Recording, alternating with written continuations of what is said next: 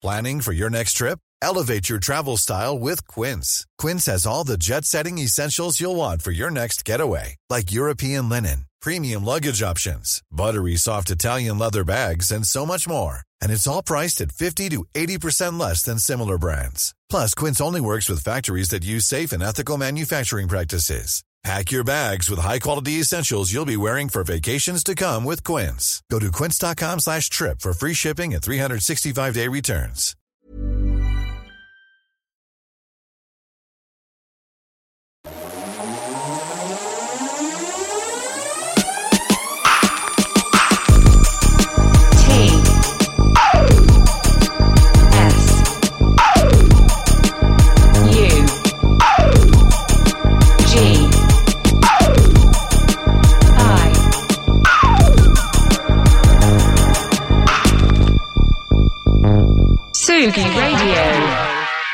Et voilà, une nouvelle semaine sur Tsugi Radio, une nouvelle semaine avec Confinutu, une nouvelle semaine qui commence sous le signe du plaisir. Voilà, tout simplement, en direct.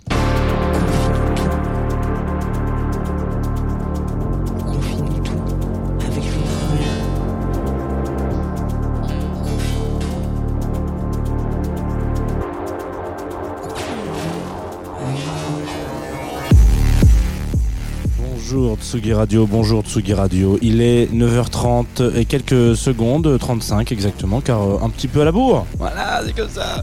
Un petit peu à la bourre, mais avec le plaisir quand même. Vous êtes en train d'écouter une matinale du nom de Confinutu. Voilà, en direct sur la Tsugi Radio, donc ça, ça change pas. En podcast un peu partout sur la planète et aussi en live et en vidéo sur twitch.tv slash Tsugi Radio ou euh, sur euh, Facebook euh, de Tsugi et Tsugi Radio. Voilà, je crois que je vous ai sorti toutes les éphémérides. Je peux aussi vous dire de manière très simple et très honnête que nous sommes en partenariat avec Groover.co, qui est une plateforme sur laquelle vous pouvez envoyer de la musique, notamment. C'est aussi l'heure d'un café. Voilà, donc peut-être que Hmm. ASMR ou pas, je ne sais pas. En tout cas, moi, je me fais, un- je me délecte d'un bon café matinal, de la réalisé dans le studio le- de la Villette. Voilà, Euh, je viens d'arriver, j'ai lancé le café. Première chose à faire, lancer un café. Deuxième chose, parler musique pendant 20 minutes dans Confinuto, puisque c'est le thème de cette émission. Voilà, Euh, on va parler de musique et on va parler euh, d'un on va parler d'un artiste qui s'appelle Hideki Matsutake, euh, que vous peut-être vous connaissez sous ce nom-là. En tout cas, nous, on va plutôt aller chercher euh, son alias Logic System. Alors, c'est pas vraiment son alias, c'est juste que Hideki, il avait un, il avait un, groupe hein, qui s'appelle Logic System. Alors je dis il avait, il y a de nouveau un disque qui est sorti en 2020, donc c'est pas si si euh, si si récent, si si fini que ça. Euh, et je pense que le mieux pour euh, présenter Hideki, c'est vraiment d'aller vous mettre tout de suite dans son univers, vous mettre dans son bain. Voilà, voilà. Écoutez ça. Alors c'est presque du field recording en fait, un peu. C'est presque de la du chill. C'est presque c'est presque de l'amour, tout simplement sur Tsugi Radio ce matin. On respire, on se met un liner et on écoute Contact, tout simplement. Tsugi Radio, la musique venue d'ailleurs.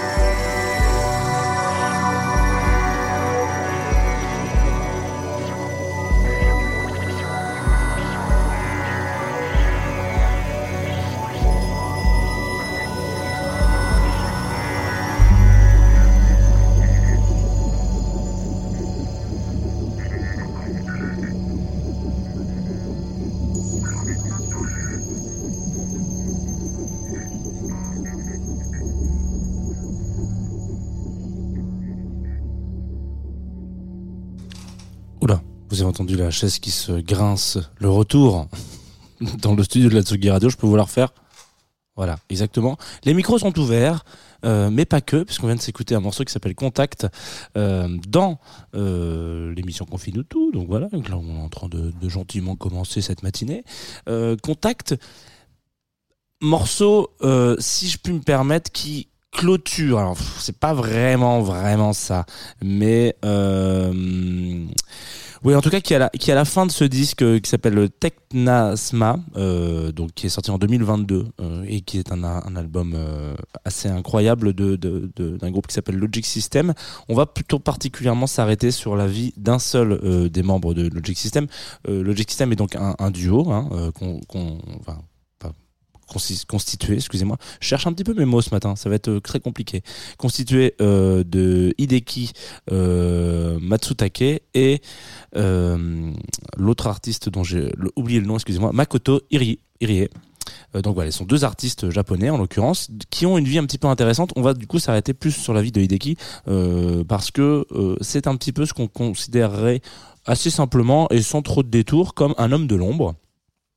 Euh, il faut savoir que dans les années 70, euh, le Japon a une sorte de euh, prise de conscience, c'est pas ça comme ça, mais en tout cas une sorte de, turnover musical où on va dire que les les synthétiseurs prennent une place prépondérante dans la production musicale à ce moment-là. Voilà, Euh, c'est en tout cas le, un des premiers pays qui va se dire, ok, nous, euh, bon, il se passe des choses en Europe, hein, euh, de manière très simple sur la musique électronique, euh, la techno, etc. Alors c'est encore un peu tôt, en 70, c'est pas vraiment le moment où ils arrivent, mais euh, le Japon se dit, moi j'ai envie de, de bosser, en tout cas certains artistes du Japon vont dans l'expérimentation de euh, synthétiseurs et euh, ordinateurs. Euh, c'est notamment, euh, bah voilà, c'est un peu un des, un des, un des fers de lance un petit peu de ce, cette vibe. Et en tout cas, c'est, c'est dans ce pays-là que commencent à émerger certaines interprétations de comment est-ce qu'on peut surfer sur une musique où pendant très longtemps, on a été très considéré comme euh,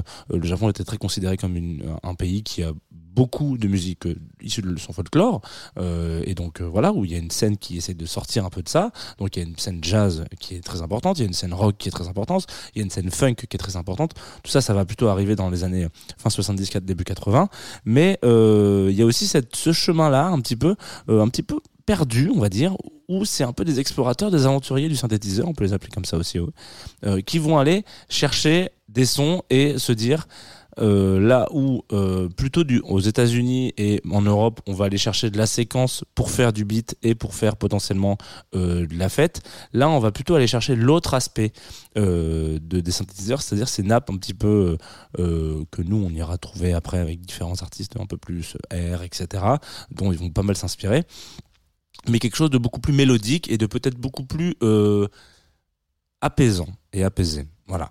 Euh, en l'occurrence, Hideki euh, Matsutake, lui, fait partie de ces, ces, gamins dans les années 70, du coup, qui, qui tombent un peu là-dedans, un peu tombés sous, sous, une sorte de charme. Hein, je crois qu'il raconte qu'il a, il a vu deux trois expositions dans lesquelles, voilà, des, des, artistes un peu contemporains qui, à ce moment-là, sont un peu considérés comme des expérimentateurs et expérimentatrices euh, font voilà des tests sur des sur des différents synthés il tombe amoureux de ça et il se met à faire à rentrer dans la musique alors avec une sorte de de de de, de mode opératoire qui est assez intéressant c'est-à-dire qu'il devient un peu le l'apprenti euh, d'un monsieur qui s'appelle euh, Isao Tomita euh, dont je vous invite à aller écouter le travail si vous avez l'occasion.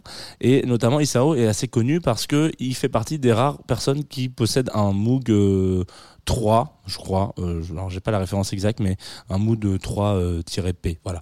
Euh, ce qui est un Moog un peu particulier. Moog étant une marque de synthétiseur euh, assez assez connue parce que en l'occurrence euh, on peut pas faire. Enfin une des, des une des choses importantes de ce de, de, de ces synthétiseurs là, c'est la capacité à ne pas faire plusieurs notes en même temps et donc de jouer qu'une note à la fois et donc de pouvoir avoir euh, certains, une certaine typologie et un certain une certaine couleur de, de son très électronique, très froid et qui ne s'accordent pas ensemble. Enfin, je veux dire que vous pouvez pas jouer deux notes en même temps sur un Moog, euh, en tout cas à cette période-là. Et c'est très intéressant de se dire, ok, on va aller chercher plutôt des trucs où on va aller euh, du coup rajouter d'autres synthés pour euh, accumuler tout ça. Bref, de là commence à naître une sorte de motivation de la part de Hideki et il se dit bon j'ai envie de monter un truc quand même. Donc il rencontre un peu du monde euh, là-dedans. euh, bon voilà, il rencontre un peu du monde, notamment euh, trois petits joustiques qu'on connaîtra plus tard comme étant les Yellow Magic Orchestra. Donc eux, les, Yellow Magic Orchestra sont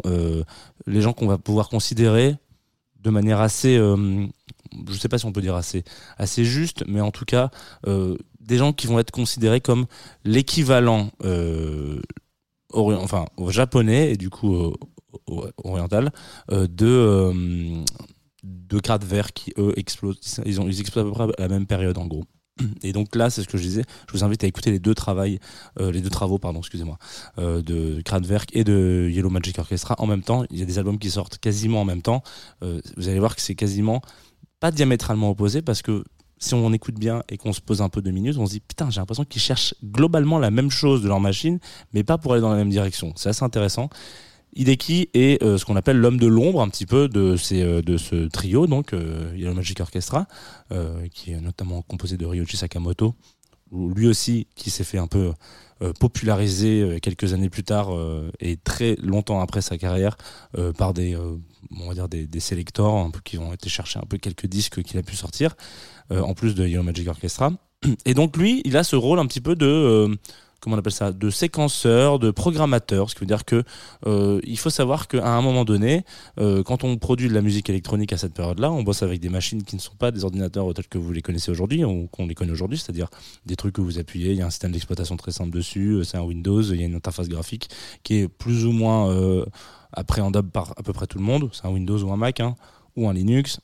Voilà pour vulgariser vraiment là on est sur un type d'ordinateur qui va plutôt être sur vraiment de la ligne de commande et euh, quasiment s'apparenter à du code à 99% du temps. Euh, on n'a pas cette interface graphique qui solutionne et qui fait que il y a quelque chose d'assez révolutionnaire qui se passe dans le monde. Euh, on est sur des trucs beaucoup plus bruts et il va falloir toujours s'assister de quelqu'un qui va lui faire en sorte que votre volonté de musicien et de musicienne soit comprise et interprétée par l'ordinateur. Ce qui veut dire que c'est un membre capital euh, de, de- des groupes à ce moment-là, mais qui sont toujours mis dans l'ombre parce que ils jouent pas techniquement sur scène, ils sont juste là pour faire en sorte que ça plus ça plus ça, ça fasse le son que vous allez écouter après.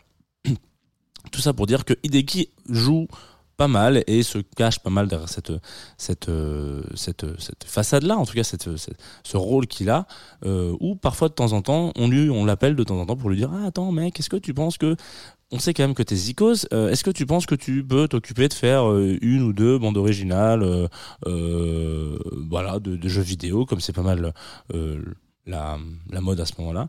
Entre temps, quelques années avant, il sort quelques albums perso qui sont pas forcément très bien euh, commercialisés, ce qui veut dire qu'aujourd'hui, je pense que vous retrouvez pas des, des copies à moins de 350 euros exemplaires, mais parce que voilà, c'est pas son objectif à lui. C'est vraiment de se dire, moi, j'ai envie de faire en sorte que on arrive à améliorer et euh, fluidifier le, contact entre les artistes et cette génération et cette euh, technologie euh, électronique dans laquelle on se dit voilà synthétiseur plus ordinateur on peut réussir à faire des trucs intéressants donc il y a toute une carrière qui est très très très très très euh, mésestimée et il rencontre euh, ce fameux Isao dans lequel ils essayent de bosser ensemble sur Logic System je vous invite par exemple à écouter parce que ce qui sort de ce, de, de ce, de ce duo c'est presque c'est presque du jamais vu à cet instant T. Là, on est en début des années 80.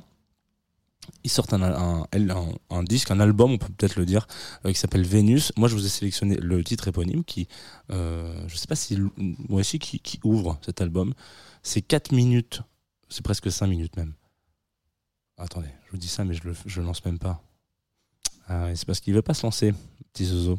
Voilà. C'est 4 minutes, 5 minutes de sound. C'est un peu la même chose que ce qu'on vient d'écouter, c'est-à-dire Contact. Vous allez voir, c'est vraiment toujours un peu cette vibe-là, mais dans une sorte de poésie, de, de field recording, de sound design, un peu mélanger tout ça. Je pense que c'était parfait pour commencer un matin d'octobre sur la Tsugi Radio. Vénus de Logic System.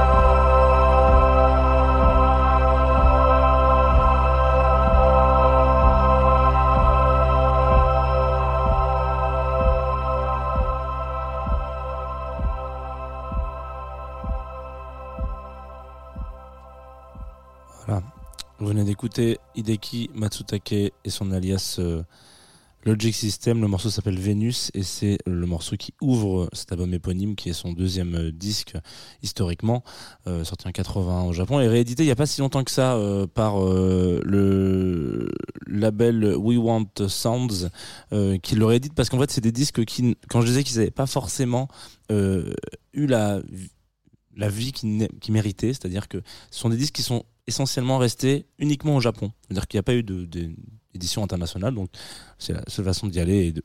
Jusqu'à un moment, c'était vraiment d'aller acheter des disques au Japon, euh, d'être voilà, très au courant de ce qui sort euh, au Japon, et après de ramener ça en Europe si jamais, euh, et dans le reste du monde.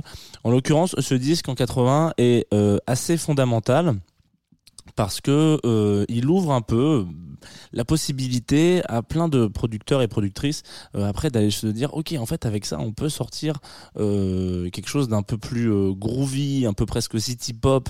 Voilà il y a des morceaux je vous invite à écouter. Un morceau qui s'appelle Take a Chance vraiment c'est c'est du Daft Punk euh, 20 ans trop plus tôt enfin 10 ans plus tôt en l'occurrence. Ouais si presque 20 ans plus tôt. Il y a des morceaux qui sont incroyables. Et c'est et c'est vraiment ces petites clés. On a l'impression que les gens laissent par terre et que parfois on les récupère on se dit putain mais ça ouvre toutes les portes de la musique électronique ce truc là en fait. Euh, je vous invite vraiment si vous avez été euh, euh, curieux et curieuse de cet artiste Hide- Hideki Matsutake d'aller écouter la suite de ce qu'il a pu faire. Alors avec Logic System il a fait que quelques albums et d'ailleurs dernièrement il y a eu des remixes et des edits euh, un peu par euh, par pas mal de monde. Euh, un de ses morceaux les plus connus s'appelle Unit qui n'est donc pas sur ce disque là qui est sur le tout premier album qu'il a sorti en tant que en Logic System qui s'appelle tout simplement Logic qui est sorti quelques années avant quelques mois avant Vénus. Je vous invite donc à aller, aller découvrir et continuer l'écoute parce que tout est à peu près dans cette direction là et puis c'est intéressant de, de comparer les différents disques qu'il a pu sortir notamment euh, le tout premier donc Logic et le tout dernier Tec- Technasma euh, qui franchement fondamentalement n'ont rien à voir. Et pourtant on est vraiment sur la même base de construction. Donc c'est assez intéressant euh, à cette période là de se dire comment est-ce que on est vraiment sur les prémices hein, de, de, de, de, de l'ex- l'exploration électronique avec le synthétiseur. Comment est-ce que quelques dizaines vingtaines trentaines d'années plus tard on arrive toujours à être un peu dans le, dans le what the fuck euh, et ça paraît moins improbable euh, aujourd'hui mais pourtant ça sort en 2020 et ça reste quand même toujours un peu à côté de la plaque à côté de ce qui se fait, à côté de la tendance. Je pense que tout est fondateur et fondamental dans la discographie de ce garçon. Donc euh, je vous invite évidemment à aller y aller. Et il y en a un million, hein, des producteurs comme ça au Japon. Je sais pas pourquoi, mais euh, assez paradoxalement, ils sont tous dans l'ombre et tous des petits génies. Donc ça devient euh, bah, une petite pépite, une, mine d'or, on peut l'appeler comme ça. On, on est sur la fin hein, de cette matinale. Il est déjà 24 minutes et 50 secondes de direct. Comme quoi, ça va de plus en plus vite. On va s'écouter quelque chose qui n'a absolument absolument rien à voir. Mais alors vraiment, je pense que je pourrais pas aller autant dans le contre-pied que, le morceau qui va se passer. C'est un morceau qui s'appelle Ivre, qui est interprété par un artiste qui s'appelle Ariane qu'on m'a commandé euh, sur euh, sur Groover donc en l'occurrence j'en profite pour faire une petite euh, virgule Groover est donc euh, une plateforme sur laquelle vous pouvez m'envoyer de la musique. Euh, là on rentre du mama. Il y en a beaucoup de personnes qui sont venues me voir. Donc merci beaucoup à toutes les tout, toutes et tous. Euh, vous êtes tous passés faire des coucous pendant dans notre studio. C'est très sympa. Et je vous ai majoritairement renvoyé par là parce que c'est pas que j'aime bien que vous passiez par Groover mais c'est l'unique quasiment moyen que j'ai aujourd'hui de tout centraliser parce que vous êtes beaucoup à m'envoyer des trucs sur Insta sur Facebook etc c'est un peu compliqué de tout retenir tout le temps. Donc Groover c'est pratique. Au moins vous m'envoyez du son et j'ai dessus et je sais que je les loupe pas. Et en l'occurrence Anne m'a envoyé un, ce titre Ivre qui m'a particulièrement touché. Je pense que ça pourrait être un track qui pourrait passer dans le Serge notamment parce que c'est chanté en français mais aussi parce que je pense que ça peut toucher les, les, grands mousquetaires de la radio là. Euh, il sera pas dans le Serge il sera dans Confine tout Ivre tout de suite sur Atsugi Radio et moi je vous donne rendez-vous juste après normalement pour vous donner le programme de la journée parce que parce que nous sommes lundi et qu'il y a des choses à faire aujourd'hui sur Tsugi Radio. Toi, tes yeux,